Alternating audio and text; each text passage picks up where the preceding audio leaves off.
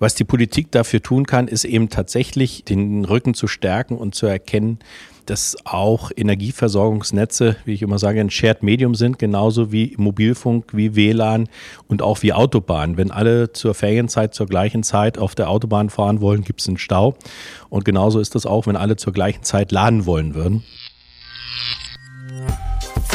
Backbone, der Podcast zu Elektromobilität und Stromnetz von VDE FNN, dem Forum Netztechnik Netzbetrieb im VDE. Und damit sind wir schon wieder mittendrin im Thema. Ich bin Claudius Niesen und ich begrüße Sie herzlich zur vierten Ausgabe von Backbone, dem Podcast zu Elektromobilität und Stromnetz. In der letzten Folge haben wir über die Herausforderungen gesprochen, die der Ausbau der Elektromobilität für die Immobilienwirtschaft bedeutet. Und bevor wir in dieser Ausgabe passgenau anschließen, und zwar mit Ingo Diefenbach, den wir eben schon kurz hören konnten, nur dieser kleine Hinweis in eigener Sache. Wenn Sie erst mit dieser Ausgabe auf unseren Podcast gestoßen sind, können Sie natürlich auch jederzeit noch in die bereits erschienenen Folgen hineinhören. Und zwar überall da, wo es gute Podcasts gibt. Aber zurück zu meinem Gesprächspartner in dieser Ausgabe. Ingo Diefenbach ist im Bereich Qualität und Sicherheit der Westnetz GmbH tätig. Das ist der größte Verteilnetzbetreiber in Deutschland. Und er arbeitet insbesondere sehr aktiv am Thema Standardisierung der Elektromobilität. Also für verlässliche Regeln und Normen in Deutschland und international. Und wenn für Sie das Wort Norm doch eher nach Langeweile und Paragraphenreiterei klingt, für das Gelingen von Zukunftsprojekten sind Normen ein zentraler Punkt. Aber fangen wir doch da an, wo wir am liebsten ansetzen beim Verbraucher selbst. Ingo Diefenbach. Viele Autofahrer wünschen sich ja jetzt, ihr E-Auto zu Hause zu laden. Geht das einfach so? An einer Steckdose? Ja, das geht, aber man sollte es nicht unbedingt an der normalen Steckdose machen, die man vielleicht in der Garage schon hat. Das hängt einfach damit zusammen, dass uns die Sicherheit beim Laden sehr wichtig ist. Die Steckdose, die so typischerweise in der Garage verbaut ist, die Schuko-Steckdose, ist eben für die beim Laden auftretenden Belastungen für die Dauerlasten nicht geeignet. Deswegen wird, wenn man an der Schuko-Steckdose lädt, sozusagen die Ladeleistung nochmal unnötig reduziert typischerweise auf 2,3 kW. Wenn man sich stattdessen eine Wallbox in die Garage installieren lässt vom Installateur, kann man zumindest schon mal 3,7 kW Ladeleistung erreichen. Das ist dann auch für die Installation im Haus oder auch für das Netz keine dramatische Belastung. Und man hat halt einen höheren Komfortfaktor beim Laden. Schuko-Steckdose hört sich lustig an, als wenn man sie essen könnte. Für alle, bei denen es bei dieser Abkürzung bei Schuko-Steckdose nicht geklingelt hat, Schutzkontakt-Steckdose heißt das und ist auch bekannt als genau die klassische Haushaltssteckdose, die man zum Laden von Smartphones nutzt oder zum Einstöpseln vom Staubsauger. Und ähm, wenn Sie von einem höheren Komfortfaktor sprechen, Herr Diefenbach, heißt das vor allem, es geht schneller? Es geht schneller und es ist ein höherer Komfortfaktor, wenn ich beispielsweise eine Wallbox habe, die, die fest installiert ist mit einem angeschlagenen Kabel. Ich muss quasi, so wie man es von der Zapfsäule kennt, nur einmal den Stecker in die Hand nehmen, ins Auto stecken. Wenn ich die Steckdose habe, habe ich sozusagen zwei Enden, die ich verkabeln muss. Äh, ist aufwendiger und typischerweise ist auch so eine mobile Ladeeinrichtung, so ein Mo2-Ladekabel, wie es auch genannt wird und wie es häufig auch von den äh, Automobilherstellern mitgeliefert wird, teurer als eine fest installierte Wallbox. Interessant. Das heißt also, dass eine Wallbox mit einem angeschlagenen Kabel, also einem Kabel, wo ein Ende des Kabels fest an der Wallbox montiert ist, einfacher und günstiger bei der Installation ist. Das hätte ich nicht gedacht. Wir blicken hier bei Backbone ja aus ganz unterschiedlichen Blickwinkeln auf das Thema und stellen daher den verschiedenen Experten auch immer wieder die Frage, sind die Netze aus ihrer Sicht denn fit für die Millionen von E-Autos auf Deutschlands Straßen, die da kommen könnten? Ja, sicherlich dann, wenn man berücksichtigt, dass eben die Millionen von Autos auch nicht auf einen Schlag kommen.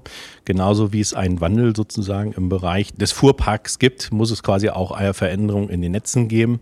Wir gehen davon aus, dass für die ersten Millionen von Elektrofahrzeugen die Netze das mit abdecken können, vor allem wenn man es eben intelligent macht, die Netze bzw. die Elektrofahrzeuge steuerbar sind.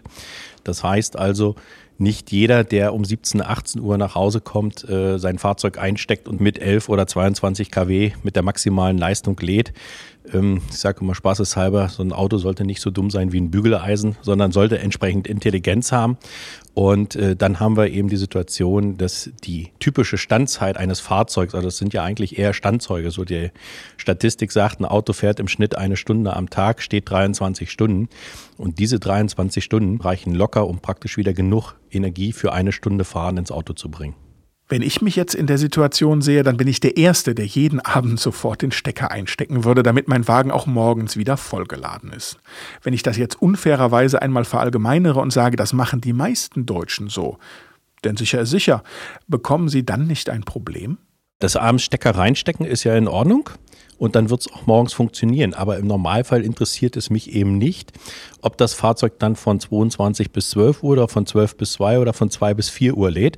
Wichtig ist, das Auto muss morgens voll sein und das soll praktisch so unbemerkt im Hintergrund laufen, dass der Anwender damit gar nichts zu tun hat. Also so ähnlich wie seinerzeit bei der Liberalisierung des Telefonmarktes diese Least-Cost-Router. Das heißt, das Gerät wählt automatisch sozusagen den günstigsten Provider, den günstigsten Zeitpunkt und ich muss mich als Anwender darum gar nicht kümmern. Und an dieser Stelle sind wir jetzt schon bei den Lösungsansätzen. Was braucht es denn, um E-Mobilität optimal ins Netz zu integrieren? Häufig wird ja von steuerbaren Ladestationen gesprochen. Was hat es damit eigentlich auf sich? Ja, wichtig ist, dass wir erstmal die Voraussetzungen haben, die Elektromobilität als steuerbare Last zu integrieren. Da ist heute die Situation, dass wir im Grunde genommen den Paragraph 14a aus dem Energiewirtschaftsgesetz haben, der sagt, Elektromobile können steuerbar sein, sie müssen es aber nicht. Und wir haben aktuell in der äh, VDE-Anwendungsregel 4100, die sozusagen die Bedingungen für den Netzanschluss und den Betrieb der Elektrofahrzeuge, der Ladeeinrichtungen am Netzanschluss vorgibt, die Vorgabe, dass die Steuerbarkeit bei Ladeeinrichtungen größer 12 kVA greift. Und da sind wir halt leider in der Situation, dass wir damit die Mehrzahl der Kunden gar nicht erreichen. Viele Fahrzeuge, insbesondere die Plug-in-Hybrid-Fahrzeuge, haben heute einen Lader, der maximal 3,7 kW kann. Und auch viele der reinen batterieelektrischen Fahrzeuge, die jetzt auf den Markt kommen, egal ob jetzt von VW, von BMW oder äh, auch von, von ausländischen Herstellern, haben halt typischerweise Ladeleistung bis 11 kW. Nur im Premium-Segment von den, ich sag mal, etablierten deutschen Herstellern haben wir eben vielfach auch Lademöglichkeiten von 22 kW. Das heißt also, mit der aktuellen Festlegung des Grenzwertes ab 12 kVA, Verpflichtung zur Steuerbarkeit, geht uns ein großes Potenzial verloren. Das ist der eine Aspekt. Und der zweite ist, dass im Moment die gesetzliche Regelung so ist, dass die zur Verfügungstellung der Steuerbarkeit nach 14a mit einem reduzierten Netzentgelt honoriert wird. Und da reden wir aktuell, ich sag mal, bei uns bei der Westnetz über einen Betrag von einer Größenordnung 4 Cent. Das heißt, die Kilowattstunde wird dadurch 4 Cent günstiger, was natürlich ein schöner Anreiz ist. Aber wenn man mal überlegt, so ein Elektroauto braucht in der Größenordnung 3000 Kilowattstunden im Jahr, also ungefähr so viel wie ein Haushalt, ein bisschen weniger. 3000 Kilowattstunden mal 4 Cent pro kWh, da sind sie bei 120 Euro. Und das ist ein Betrag, das ist nicht unbedingt ein Anreiz für den Nutzer zu sagen, und dafür gebe ich sozusagen meine Flexibilität auf und lasse mich sozusagen vom Netzbetreiber steuern.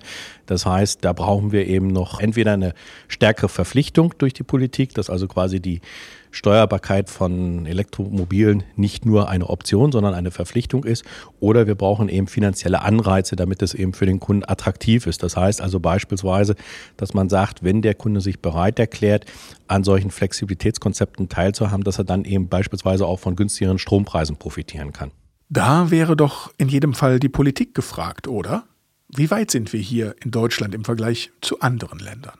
Ja, also ich sag mal, da sind andere Länder in der Hinsicht noch nicht weiter, weil die aufgrund ihrer Erzeugungssituation mit anderen Kraftwerkstypen, die die betreiben, ich sag mal, bei Weib noch nicht so weit sind, dass die, so wie wir in Deutschland mit unserem relativ hohen Anteil von inzwischen über 40 Prozent erneuerbaren Energien im Netz, diese starke Notwendigkeit haben, die Verbraucher zu flexibilisieren. Und insofern sind wir da tatsächlich an der Stelle Vorreiter und müssen gucken, wie wir das möglichst gut umsetzen.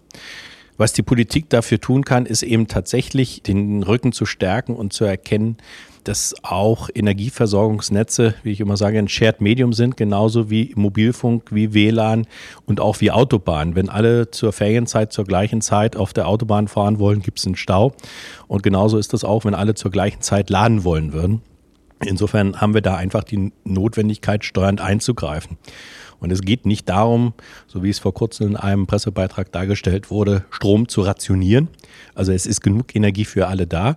Aber die Frage ist halt, müssen eben alle immer zur gleichen Zeit mit maximaler Leistung fahren? Das wäre so, als ob alle immer mit 150 auf der linken Spur der Autobahn fahren wollen würden und die rechte Spur frei bleiben würde. Das macht keinen Sinn.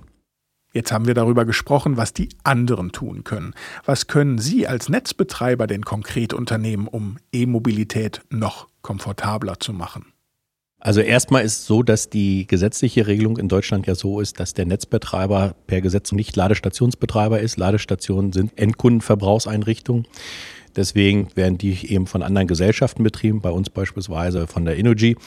Die Netzbetreiber sind nur verpflichtet, genauso wie sie eben für den Häuslebauer einen Netzanschluss bereitzustellen, diesen eben auch für Ladestationen bereitzustellen. Wir haben uns aber trotzdem gesagt, als Westnetz, wir wollen das Thema voranbringen und haben deswegen vor gut einem Jahr eine Aktion ins Leben gerufen, dass wir aktuell Anschlüsse für neue Häuser und für Ladeeinrichtungen freistellen von den Netzanschlusskosten, also da, wo man sonst pauschal mehrere hundert Euro für den Netzanschluss zahlt, bekommt der entsprechende Kunde den Netzanschluss für seine Ladeeinrichtung kostenfrei. Dafür räumen wir uns aber das Recht ein, diese Ladestationen auch steuern zu können und zwar auch unterhalb dieses 12 kVA Grenzwertes, der im Moment sozusagen durch die Regelung vorgegeben ist. Also insofern eine Win-Win-Situation. Der Kunde bekommt seinen Netzanschluss günstiger und wir kriegen eben bessere Möglichkeiten, eben dann die Elektromobile, die dann dort geladen werden, zu steuern. Wenn ich als Sparfuchs das jetzt auf die von Ihnen bereits erwähnten 4 Cent pro Kilowattstunde draufrechne, habe ich ja doch schon eine höhere Ersparnis. Dann habe ich letztlich eine höhere Ersparnis und letztlich ist ja entscheidend die gesamte volkswirtschaftliche Ersparnis, weil das würde überhaupt nichts bringen, das Netz sozusagen auf die letzte Kilowattstunde Spitzenlast auszubauen. Das wäre so, als ob Sie sagen würden, ich baue die Autobahn für die Ferienzeit zehnspurig aus und ansonsten im normalen äh, Jahresverlauf sind die Autobahnen leer. Ja, also das ist volkswirtschaftlicher Unsinn und insofern hilft das im Prinzip, so eine Spitzenkappung zu machen. Sagt Ingo Diefenbach hier bei Backbone, dem Podcast für Elektromobilität und Stromnetz. Vielen Dank dafür. Mein Name ist Claudius Niesen und ich freue mich nicht nur, dass Sie uns heute zugehört haben, ich freue mich auch, wenn Sie demnächst wieder mit dabei sind oder die Wartezeit bis zu unserer fünften Ausgabe mit dem Nachhören und Weiterempfehlen unserer bisherigen Folgen verbringen.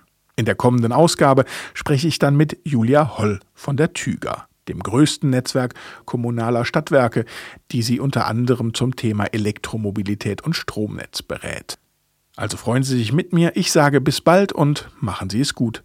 Wir hören uns. Backbone, der Podcast zu Elektromobilität und Stromnetz von VDE FNN, dem Forum Netztechnik Netzbetrieb im VDE.